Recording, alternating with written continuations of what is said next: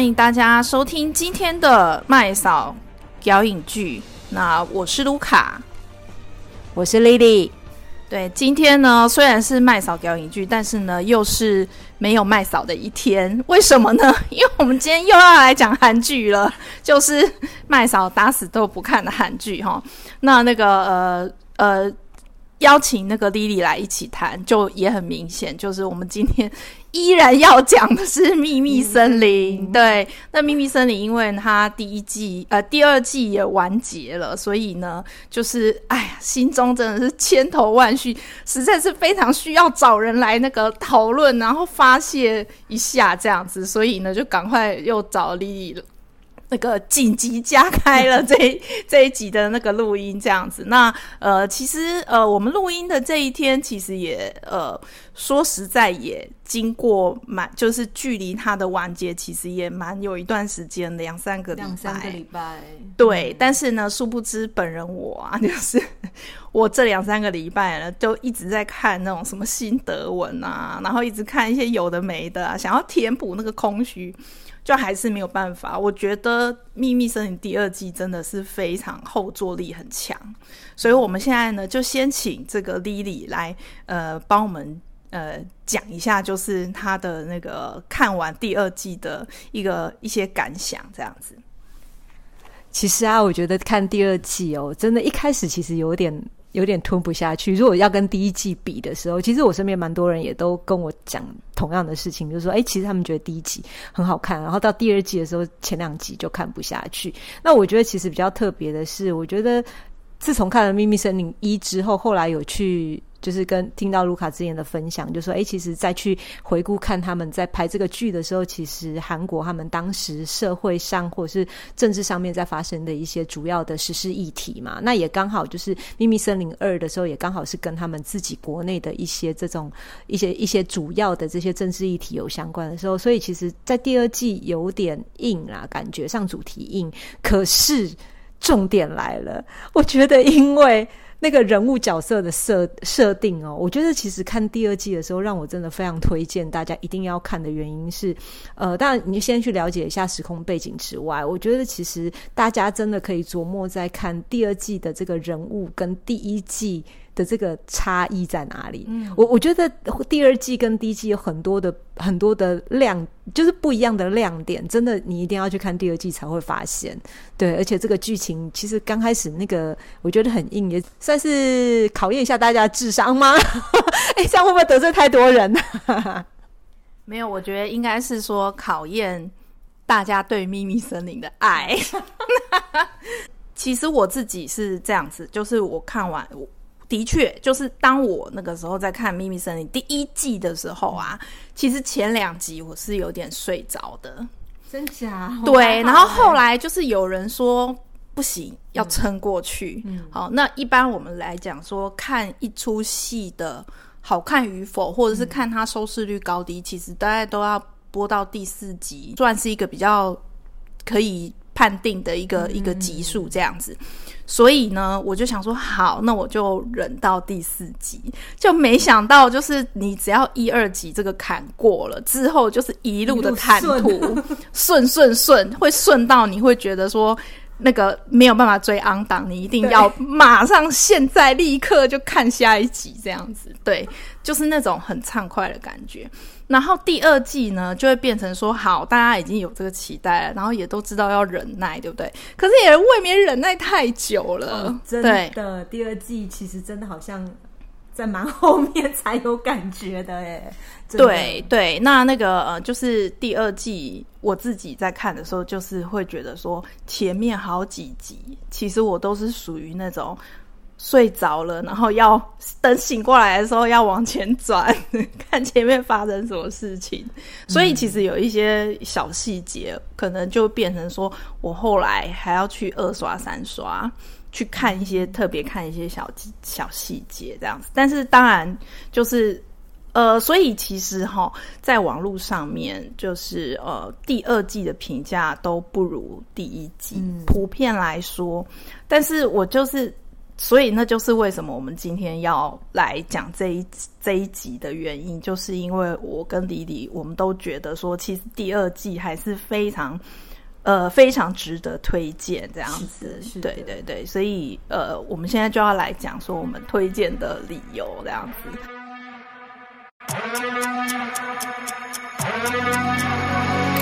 我先来讲，就是我为什么会就是看了第二季这么的放不下。其实我觉得第二季跟第一季比啊，它的后坐力真的强大很多。嗯，那其实也就是因为第一季里头，我们就是只能算是先认识了这些人，嗯，对。但是第二季你就会更靠近的看他们的。一些改变跟成长，所以我觉得那个里头揪心的东西是更多。然后我可以讲一下，就是第一季跟第二季他们说故事的方法其实不太一样。就是这个我，我我好像我们就是我之前跟弟弟我们也讨论过，就是第一季啊，它是以一个案件为起点，然后呢，它就好像是你抓到一个树枝，嗯，然后你就一直去爬书它，一直去爬书它，然后直到。出现一一整棵的树，一直到就是一整个森林这样子。第二季的开头之所以会让人家觉得说很很呃复杂、很沉闷的原因是，他同时开了好多个案子。你看，就是他等于是说挑了三个不相干的案子，然后呢，呃，观众就会变成说一头雾水，想说。到底讲这个要干什么？那还有一开始黄始木在那个一开始的那个剧情也是有一个案子，所以其实，在第二季跟第一季对你讲的那个点是真的，会发现就是第二季其实为什么大家看不下去，是因为他开了太多视窗，所以你脑袋没有搞得很清楚。就是一开始你，我觉得就像刚刚回应你刚刚讲的，就是说第一季感觉像是从小从一个案件，然后去看到整个原貌，可是呢，第二季我觉得要把它倒过来看。他就是给你看到一整片森林，然后还要你在那个森林里面去找到那条路。我觉得第二季比较像是这样子的状况。对，所以就会变成说，我觉得观众有点辛苦，而且我们都知道说，《秘密森林》它有一个呃叙事上的一个特色，就是它会给你一些不需要的推理，就是比如说像第一季的时候，我们一下子怀疑金正那个。正本是凶手，然后一下怀疑这个人是，一下怀疑那个人是这样子，他会给你一些无，其实最后是错误的线索。嗯、那第二第二季，我那个时候在看的时候，我也不禁想说，那个就像那个史木跟如真，他们一直在问自己，说我这样是不是在浪费时间？哦，对对，就是你会他开同时开了这么多视窗之后，你会觉得说这里面会不会有呃？不需要那么认真对待的案件，所以我会觉得说安排上面稍微不一样。但是我会觉得，因为那个嗯，其实我们共同的朋友最近不在看，就麦嫂啦，哦、就是大家应该之后也会听到那个那个麦嫂在讲半泽直树的那个的的节目这样子。那因为他在看半泽直树嘛，那。我是我，我跟丽丽不一样，丽丽就是有遵照她的指示去看嘛。那我是没有，因为我一开始我就不喜欢半泽直树那种风格。但是因为他最近在看半泽直树，然后我忽然觉得说，对，其实第一季就是半泽直树啊。哦，对，其实《秘密森林》第一季就是半泽直树，而且就是好，因为我们现在是在推荐第二季，所以呢，第一季我觉得应该也可以爆雷。就是你想想看。我那时候在看第一季的时候，我也有这种感觉，就是说这个事情最后的大魔王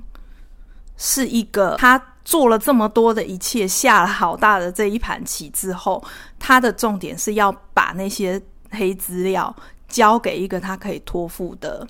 后辈，是来处理这件事情。你觉得这种事情是有可能的吗？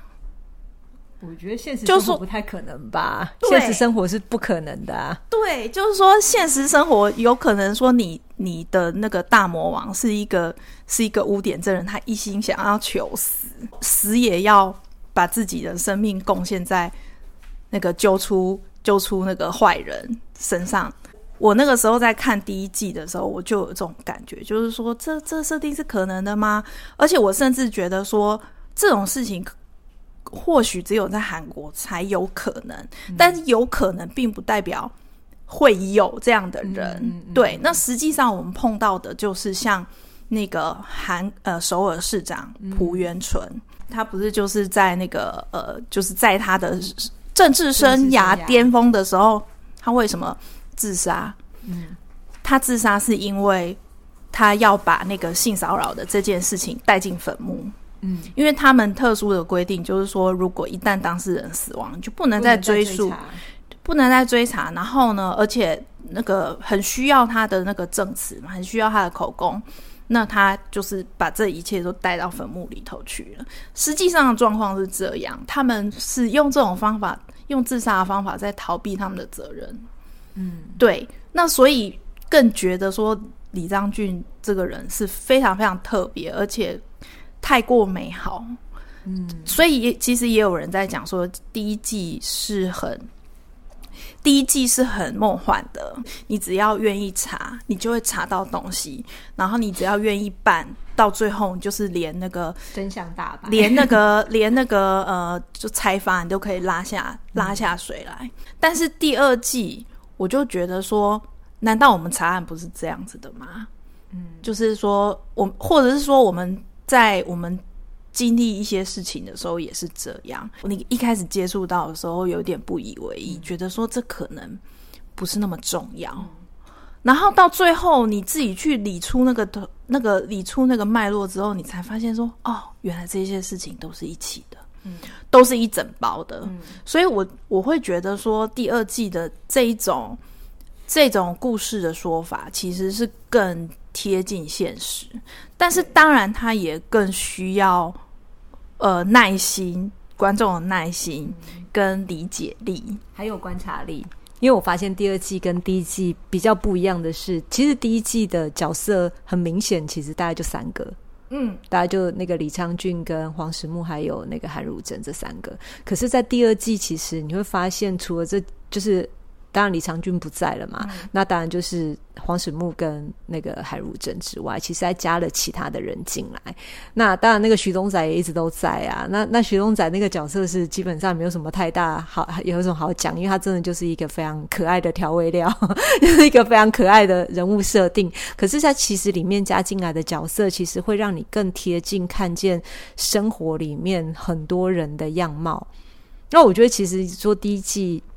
他感觉上好像比较梦幻嘛，对不对？可是第二季其实就像你讲的，诶，就其实就像他讲故事的状态，就是他同时开了很多的视窗，就像诶，我们生活不是同时间也在发生同样很多不同的事情。那乍看之下，好像这件事情没有什么相关。但实际上，其实他们又彼此有一个细线牵着，所以我觉得真的看第二季哦，真的是要考会考验大家的耐心跟智商。我觉得很大的理由在这里哦。还有一个就是观察力，嗯，因为其实第一季的时候感觉上，因为就这三个是重点嘛，然后因为也因为角色的剧本，就是感觉上他就是由小到大，你就是一直被带着，你比较不会把心思放在人物这个人的人性。的感觉上面，就是这个人的个性他是怎么样的？他反正第二季比较多这个琢磨，诶，你就会从他的整个，因为等于是一个很大的一个森林里面去找到那条路嘛。那你在那个过程中，你就会发现那个每一个在找路的队员个性，他们在找路的方法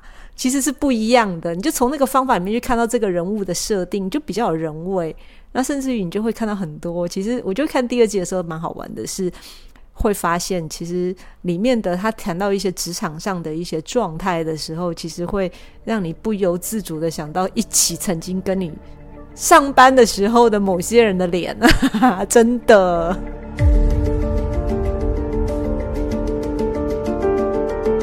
如果你还关心第一季里面的这些人，你就是真的要看第二季。很多人都说第二季不如第一季，可是我要讲，就是说第二季还是比。还是比大部分的韩剧要好，嗯，对，还是还是水准之上，而且就是我真的会觉得说你会看到更更深刻的东西，而且我觉得第二季有一个很大的重点是，我觉得它忽然变得很温暖。第一季对我来说不是那么有，就是温度揪心的时刻。对，可是我会觉得，我觉得这可能是跟跟那个主角的遭遇有关。这个我们待会可以就是在角色分析的时候，我们可以再一一一一的来讲。但是总体上来说，我觉得看第二季的时候，我有更多那种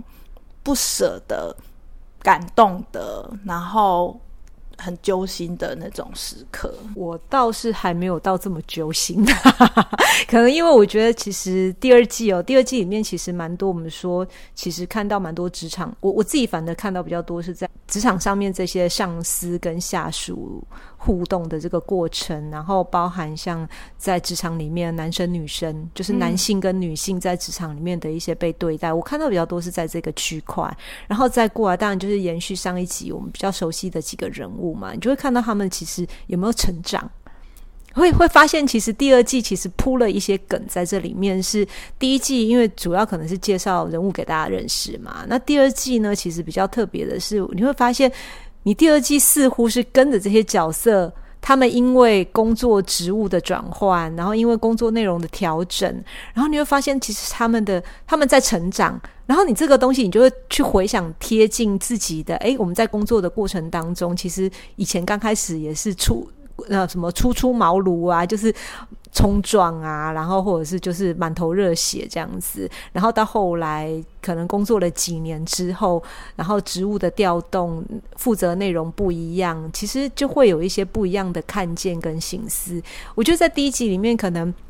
黄始木他就是找到一个线索，就一直拼命追下去，他绝对不会去回问自己说：“诶，我这样子做到底会不会有意义啊？”可是其实第二季你就自己，我觉得。真的是推荐我们不不要爆雷啦，但是真的就是请大家可以诶，从这些角色他们在不同的位置上面，他们在处理每一件事情的时候的方式，再去回想第一季，你会发现其实这些角色的人物是有在改变的哦。所以其实从黄始木到韩汝贞，其实包含连徐东仔都有诶，嗯、其实包含连这个很可爱的许东仔都有在角色上面有一些不一样的转变，所以真的很鼓励大家真的去看。那当然后面还有一些。些集就是第二季有一些新加进来的角色，我觉得也是非常非常有看头哦。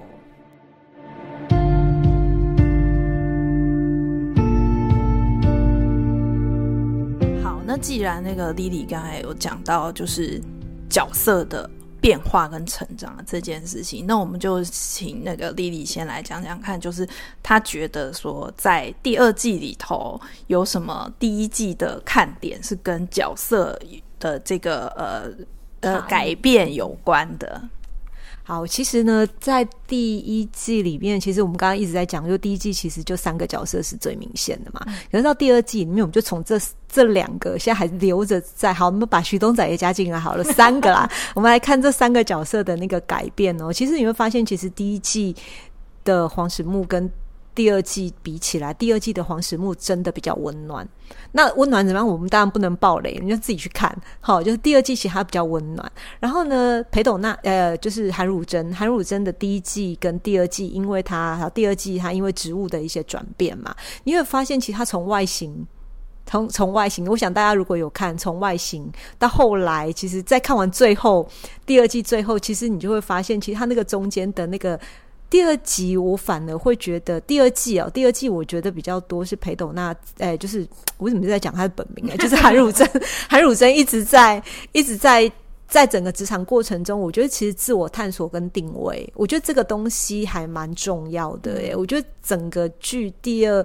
第二季，我反而觉得。韩汝珍的角色比较抢眼，反而啦，我自己可能啊，本人比较爱女性，就是女性在对于女性职场议题比较关注哦，所以其实在这个过程中，包含他的主管哦，第二季有一个新的角色是他的主管，那等下我们会讨论，所以你就发现，其实第一季跟第二季的差异哦，你会觉得第一季其实当然因为介绍主角嘛，黄始木，所以其实韩汝珍好像就是一个小配角，可是到第二季呢，其实感觉上两个人都在哦，但是。大家可以去观察那个剧情的发展哦。其实，嗯，好啦，一点点小暴雷，其实真的大家观察一下，你就会发现谁是主角。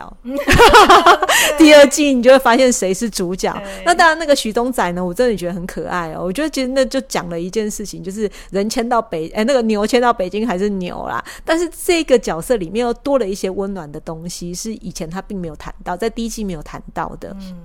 他跟家人之间的一些关系，嗯、就是，可是他并也不是他自己出来讲哦。我觉得在整个，我觉得这也是导演很特别的一个的安排啊。就是他们说故事的能力，其实他是从一些事件上面去让你认识这个人，认识他跟人，跟他跟他自己家里的关系。所以其实这个过程也非常非常的特别哦。我觉得其实第二个第二季里面，我觉得如果就第一季延续下来的角色，我觉得这三个是非常让人家觉得。呃，就是有一些成长跟改变哦。对，还有一个，还有一个，我觉得要提，第一季有出现，第二季有出现的江部长。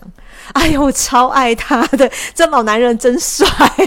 然后，好，我觉得这这男生，其实你会发现，其实这个部长他的角色，从他以前在第一季从一个部长，到后来变成总检察官，到后来就是第二二季的整个转变哦。其实你会发现，真的人换了。换了位置，真的换了脑袋，这件事情在他身上是完全的一个展现，然后包含他在整个第二季里面更多的一些运筹帷幄的一些。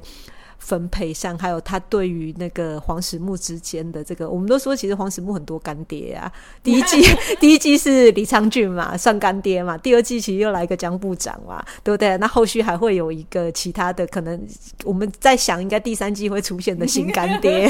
好，所以其实会觉得非常的可爱，就觉得哎，其实导演在整个说故事铺陈这些角色上面的设定，其实真的会让你想，尤其是江部长，真的会让你想到，就是我自己啊，会让我想到说，哎，其其实他的那个转变跟他那个行事作风，真的会让我们想到我们以前在工，就是我们在职场上面曾经照顾、很照顾我们的那些干爹们，就是这些长官们这样子。所以其实还蛮，就是以延续的角色来看，第二季为什么要看？其实大家真的可以从角色观察的点去看这出剧，对，我觉得会蛮有趣的。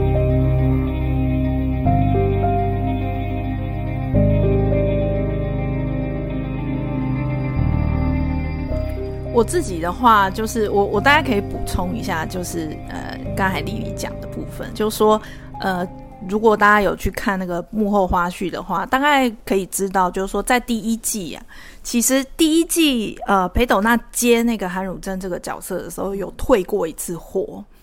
就是韩汝贞这个角色有重写，在第一季里头本身就是一个编剧的理想型，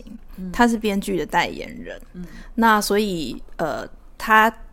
对他的背景有一点说明的不是很很多，嗯，这样子，所以第一季主要是介绍黄始木这个人出场。那因为他的呃，因为他很特别，他是一个没有情绪的人，嗯，这就是《秘密森林》之所以会成为故事的那个一个很大的原因嘛。对，那那个，所以第一季其实我们大概都看那个。黄始木这个人是怎么样的人？那用别的，用他旁边身边的那些人去界定他。嗯、那其中之一是呃，如真，嗯，对，用如真的那种活泼跟热情去慢慢的呃融化 融化黄始木这样子。对，但是呢，第二季呢，第二季的主角其实就是如真，嗯，对。就是那个，我觉得这个应该也不算暴雷，大家去看了之后，一定也会跟我有一样的感觉。就是我知道有一些网友在讲说，在讨论说，哎，黄始末的戏份好像变少。嗯，因为我们其实都已经。看过第一季的人，大概都知道他的个性是怎么样。那我觉得黄始木的看点是在于，就是为什么说他变得比较温暖，因为他小表情变多，尤其是嫌弃的小表情。哦，对，对，他嫌弃的小表情超多的。然后呢，你就是呃，如果你看第一季。第一季的结尾了，他不是还上了节目吗？哦，他其实是媒体宠儿，在第一季里头。是是是。然后第二季的时候呢，一出场就是你知道头发很塌，他们就说他头发很塌又中分，看起来就是有一点落魄的感觉。嗯，然后又是那种小地方的，嗯，小地方的检察官，然后就是马上就又要被要又要被贬到更遥远的地方去。对，是这样的。然后呢，他住的地方也是。不像第一季的时候，还有自己的房子，大面的落地窗啊，然后就在市中心啊，就在他办公室旁边这样子。然后他那个第二季看起来显然是那种公家宿舍之类的，然后他还在那边晒棉被，就是一切看起来很刻苦，也不算刻苦，就是很怎么讲？就是好像很很朴实，嗯，然后反而呢是谁？是谁升官，而且还留在中央的，就是韩汝珍，对，然后韩汝贞也是明明就是一个那么爱跑现场的人，嗯、那么活泼的人，却留了一个一头长发这样子，嗯、然后也让大家看到裴斗娜长发有多好看。好啦，这个就是粉丝自己的那个爱心眼睛这样子，爱心喷射的。反而是如真，她要经历更多的事情，她要去承担更多的事情。如真她面临一个新的职场的环境，嗯、那也遇到了一个她觉得可以，好像可以跟随的一个主管。嗯、那这个主管呢，呃，也是女性。嗯、在第一季可能比较看不太出来，因为第一季就龙山鼠，大家都是巴迪巴迪。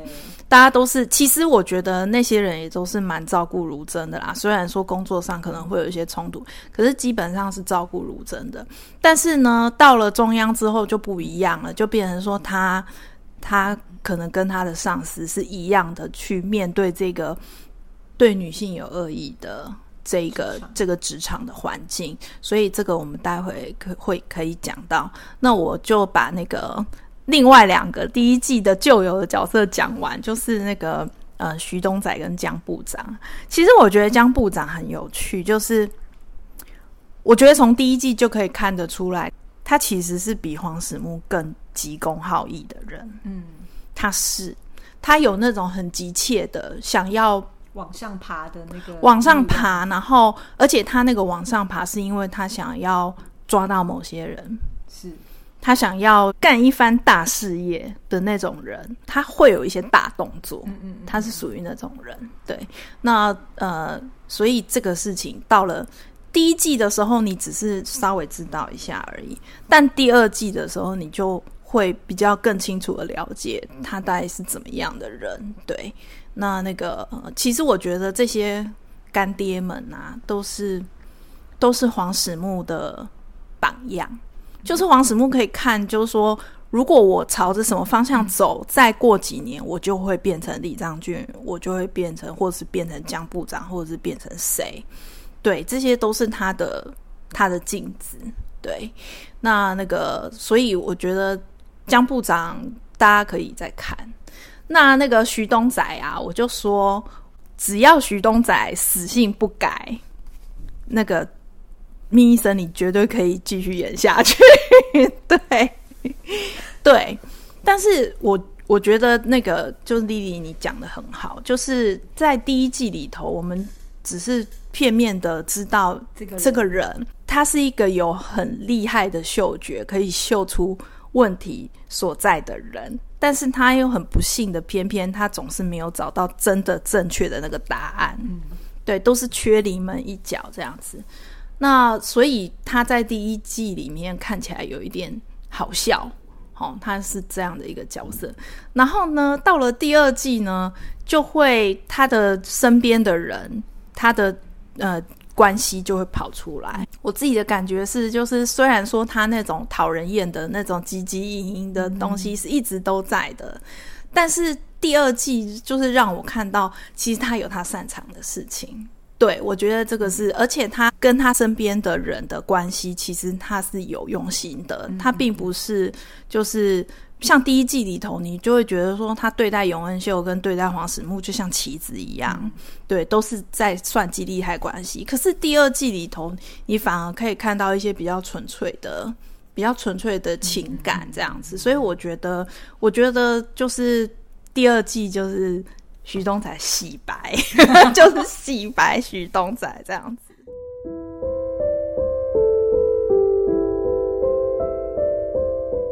然后，哎、其实我们漏掉一个人没讲到，就是第一季有出现，第二季也有出现的李妍在啊，这个漂亮的女神，真的第一季真是美到让人觉得害怕，但第二季感觉比较像人。第一季真的感觉像女魔头，你知道吗？就是那种就是冷冷的那种冰宫皇后，就是冷宫的皇后。对，但第二季其实真的她比较有温度了，而且其实真的比较像人，但还是漂亮到让人家觉得就是。美到让人屏息，只是他真的比较像人哦。第二季，那我觉得大家可以去看第二季，尤其是我觉得里面有几个比较揪心的是，他在他对于他先生李昌俊的那个思念。其实，在第一季里面就发现那个李延在跟那个李昌俊的互动，你会觉得这女生有点可怕，甚至于是冷漠到他们，他到底有没有爱他先生？那种感受，你感受不到他们夫妻之间的那个爱，你知道吗？可是，在第二季里面，其实你就会发现，其实他是很爱他先生的。那他对他先生那个爱的那个表达，我真的觉得，拜托大家去看。我是觉得这个女生真的也是还蛮让我觉得喜欢的，而且她也不至于，就是因为她知道李章俊跟就是她先生跟。呃，黄石木还有跟徐东仔他们之间的关系嘛，所以其实你就会发现他在对这两个有点类似像学生，嗯，但是又好像在现实生活中他们的关系又是必须敌对的，他那个中间的那个关系的拿捏哦，我觉得其实这女生真的，我觉得严在她这个这个演就是演严在的这个女生，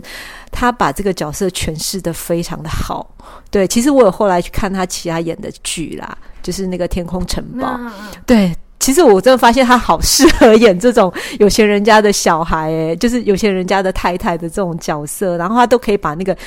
一站出来那个气场气质就是在那边。那我觉得这个李延在也是第二季，我觉得大家可以去看的一个点。那我其实还蛮期待他第三季应该可以有更多的一个表现哦。嘿，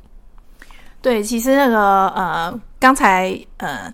莉莉有讲到，就是说第二季它特别的地方，就是在于女性明显的，它有它有集中描写女性的困境。那这件事情其实也发生在颜在的身上。对，那那个因为其实呃第一季它就是一个高深莫测的角色，然后呢有的时候甚至是跟她老公之间的在面。勾心斗角这样子，但是这一季的颜在，他必须要面对的那个对象，其实是他的那个哥哥。对，那就是因为那个你知道大大老板去就是神隐坐牢了之后神隐，好，然后呢，就是公司的经营权就会变成是呃严在要跟那个呃哥哥去去争夺。对，所以我觉得其实严在在这一季的表现也是延续刚才莉莉讲的，就是说我们可以在这一季里头看到很多女性的困境。对，就是说她到底有没有被呃被当成一个值得重视的角色，然后她到底可以有有没有什么作为？对，我觉得，我觉得这个是。所以难怪我会觉得第二季看起来就是会有揪心的感觉，因为我会觉得说那个很真实，那个很真实，那个比那个比第一季在那边讲说什么呃，比如说谁是杀人凶手，正义的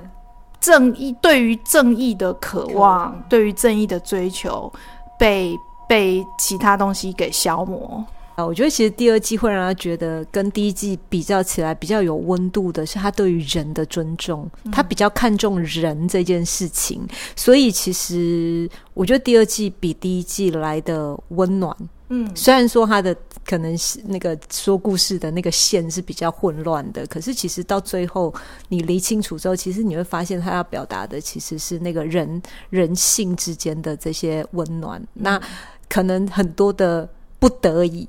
但其实他所表达的，其实都还是在那个人性的这一件事情上面。嗯、对，我觉得第二季比较多是在这一块，所以还蛮真的鼓励大家赶快去看第二季，不要再排斥了。前面有点乱，但是已经跟你们讲了，不是这样子的。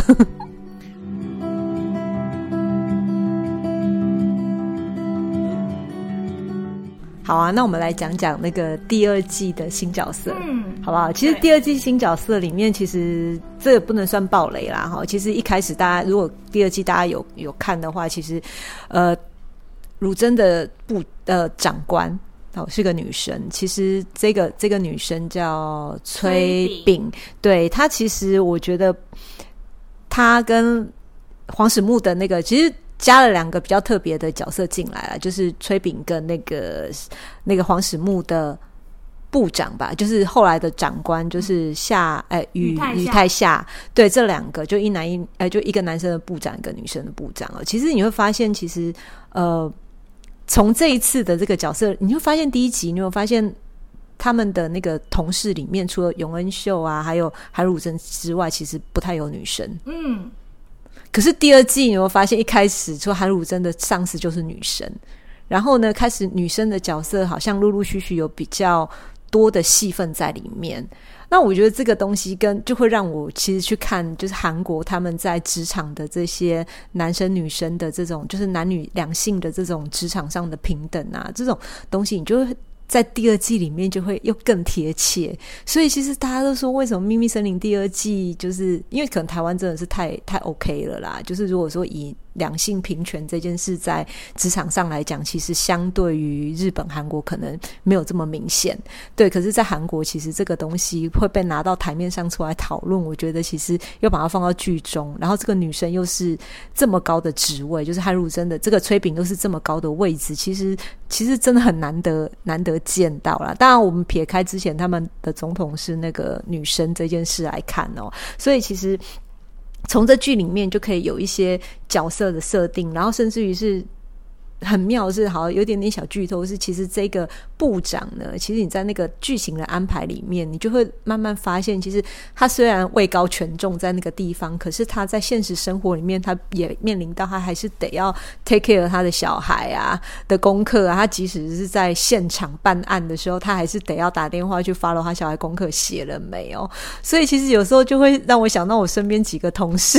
是妈妈哦，真的就是我自己也是啦，但只是因为我们家小孩子大。不用我这样子一直盯，可是其实真的就会发现那个职场就是职业妇女的那个心酸，好像全世界走到哪里都一样。对，不过但是我觉得这个东西回过头来看，他这个主管跟韩汝珍之间的关系哦，我觉得那种亦师亦友。然后就像刚刚那个，就是像卢卡说的，其实呃，不管是李昌俊或者是那个江部长，其实都像黄始木的镜子。可是，其实我们在韩汝珍这一块好像看不到韩韩汝珍未来的镜子，在第二季就出现，就是这个崔炳部长哦。所以，其实我我觉得第二季还蛮多的看头。那但是，当今天韩汝珍在面对这面镜子的时候，他是怎么去对待这个镜子？其实，在一开始就有铺梗了。真的建议大家一定要去看第二季，真的很多的梗就在里面。你看完之后，回过头你会。我说那个反作用力，我想那个卢卡说的反作用力，应该是看完之后你才会又是那个恍然大悟，而那个恍然大悟跟第一集的恍然大悟是不一样的感觉，因为他那个梗都埋得更细、更前面，而且更小，而且因为第二集的资讯量真的蛮爆炸的，所以你要怎么在这么多的爆炸的讯息量里面去找到那个关键性的那个小小的点，那个梗，我觉得还蛮真的蛮有趣的，对啊。我可以补充一个，又是很很无聊幕后花絮这样子，就是那个你知道，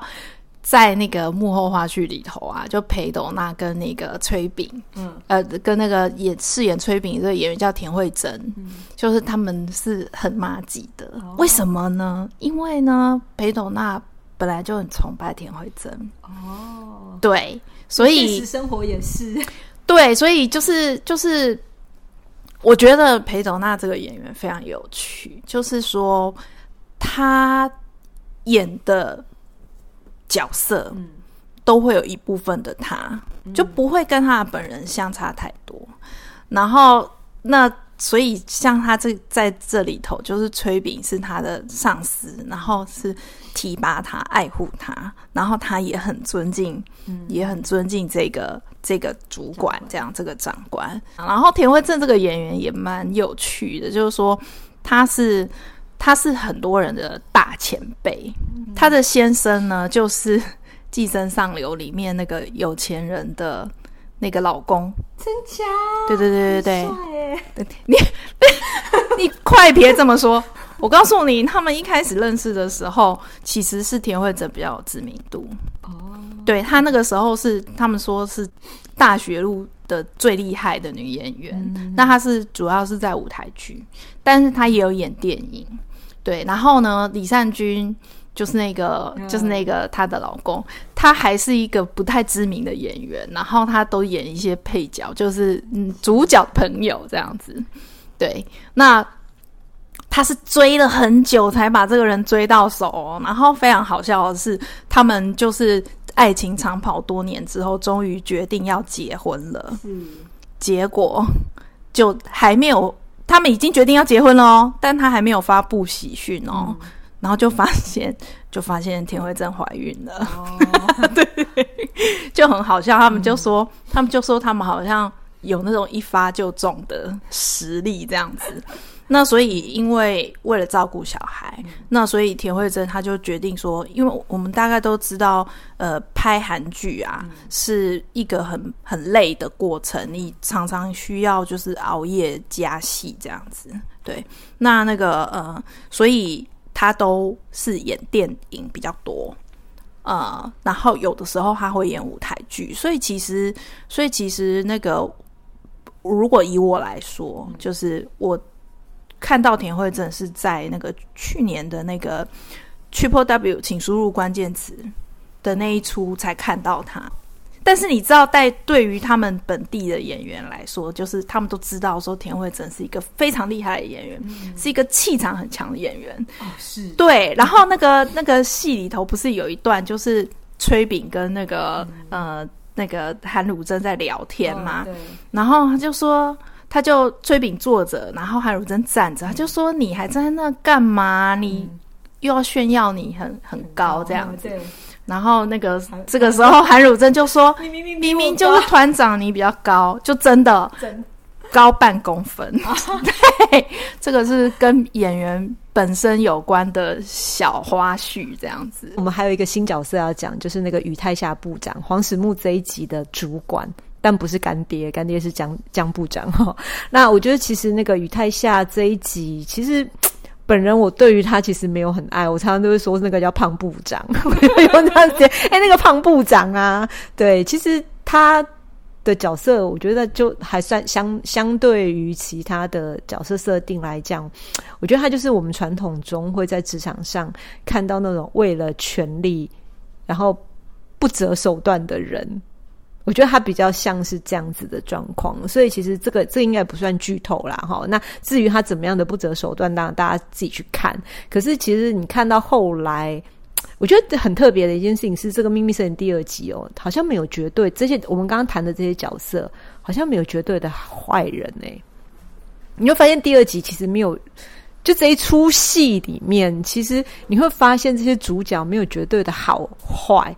真的没有哦，所以其实，在整个过程，只是说他们运用的这个角色设定啊，还有在整个人物设定上面的这个做代志的秋萝卜感，我觉得只能这样子讲，就是做事情的那个秋萝那个脉络是不太一样，思维不一样，所以会长出来的样子就会不同哦。所以宇太下基本上倒是可以，大家就是。我我自己其实是把它当配角在看呐、我觉得他其实只是在凸显这个事情的一些张力。不过中间有几个那个片段，其实还蛮惹人厌的。就是我不知道，可能我对胖子有歧视，对不起，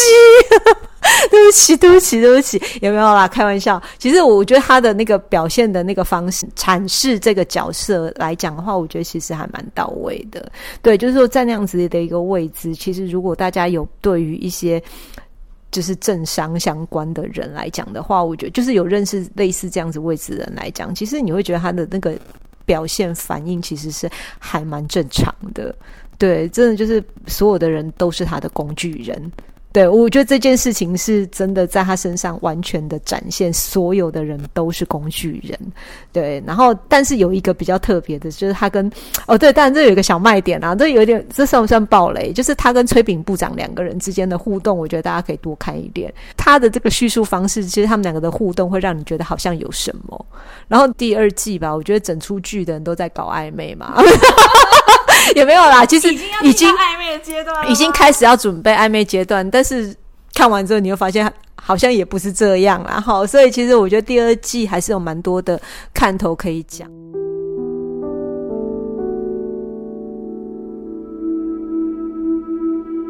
我觉得看第二季的感觉是这样，就是说，呃，你前面要忍受的东西很多，但是你后面得到的那个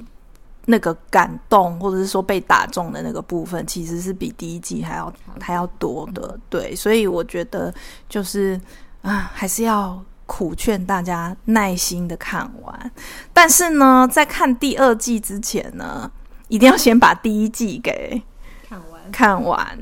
它会让你时时的想到第一季里面的那些人，哦，对，那些。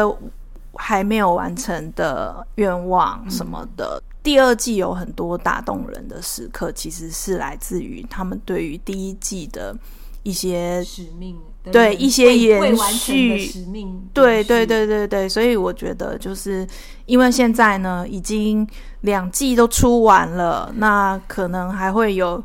不晓得会不会又等三年才看到第三季。不过我觉得就是呃。可以一口气追完，会非常好看。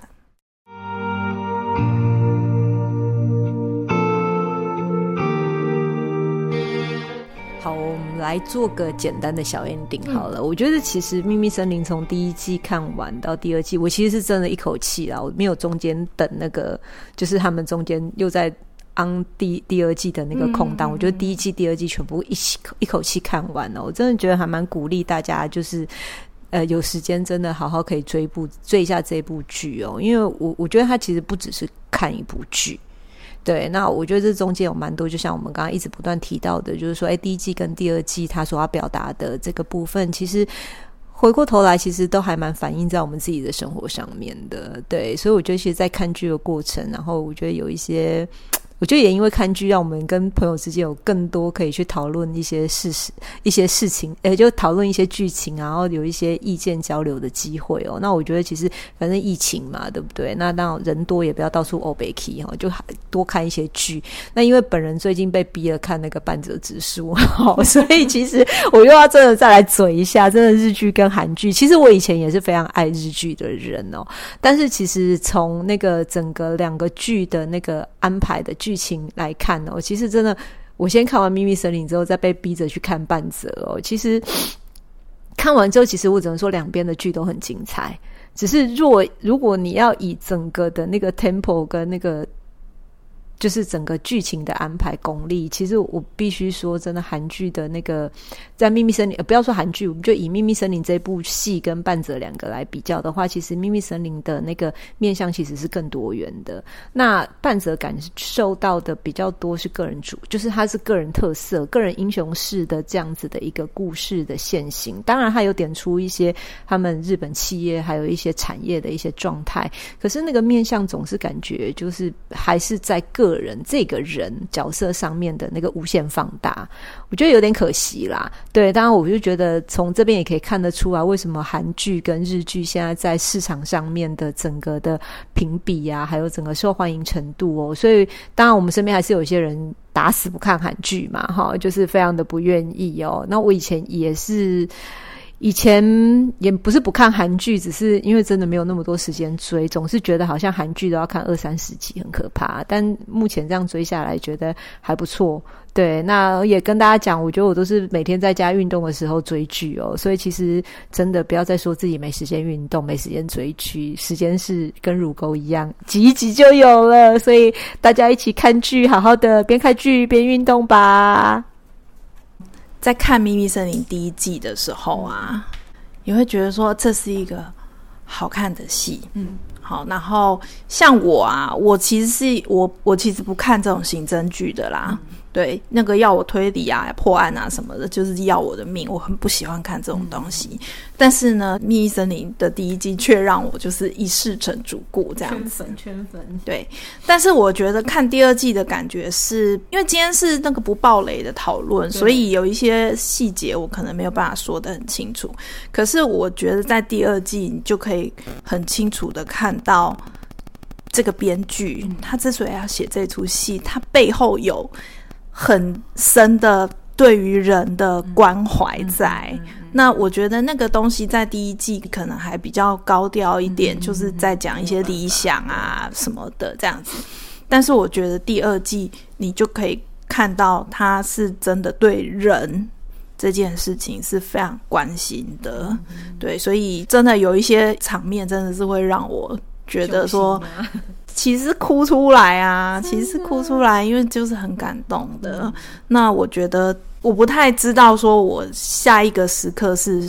在看什么剧的时候会，会会这么的清楚感觉到主创他们背后的终极关怀是什么？嗯、我觉得这件事情，比如说我看《谁是被害者》啊，嗯、或者是看其他的这些呃各国的戏剧啊，好看是一件事情，然后制作的执行的好也是一件事情，嗯、可是能让我这样子看到那个背后对于人性的关